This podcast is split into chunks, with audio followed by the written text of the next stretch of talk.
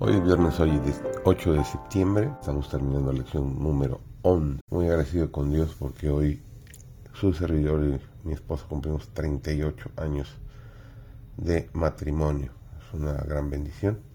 Estudiaremos nuestro uh, repaso de esta semana. Vamos a comenzar. Ser niño en Éfeso del siglo I era una tarea difícil. Un 3% de la población vivía en la abundancia como demuestran las famosas casas terraza de Éfeso. El resto de la población, el 97%, apenas vivía por encima, por debajo o en el mismo nivel de subsistencia.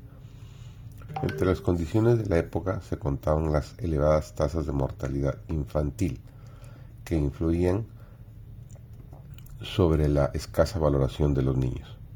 Los padres tenían el derecho legal de exponer a un recién nacido, es decir, dejarlo en la intemperie para que muriera o fuera adoptado por un traficante de esclavos.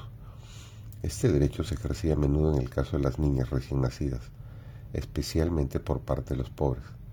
La tasa de mortalidad entre los niños menores de 5 años también eran elevadas. Solo la mitad de ellos sobrevivía hasta esa edad.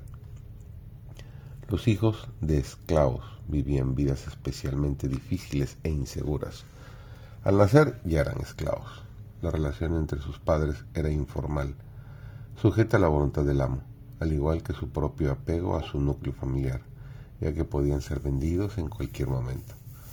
Obligados a trabajar desde muy pequeños, solo les esperaba una vida de trabajo duro. Estaban completamente sometidos a las órdenes del amo. El amo controlaba incluso la vida sexual de los esclavos y podía exigirles favores sexuales para sí mismo o para quien quisiera. Al pedir a los hijos que obedezcan a sus padres, añade una frase de peso. Hijos, obedezcan en el Señor a sus padres. Pablo reconoce a los hijos como creyentes. Son discípulos del Señor Jesucristo.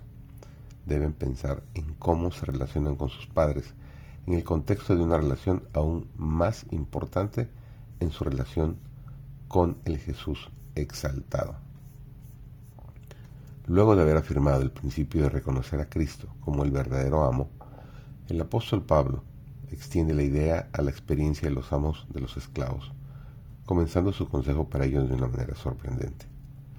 Lo dice en el versículo 9, y ustedes, amos, hagan con ellos lo mismo.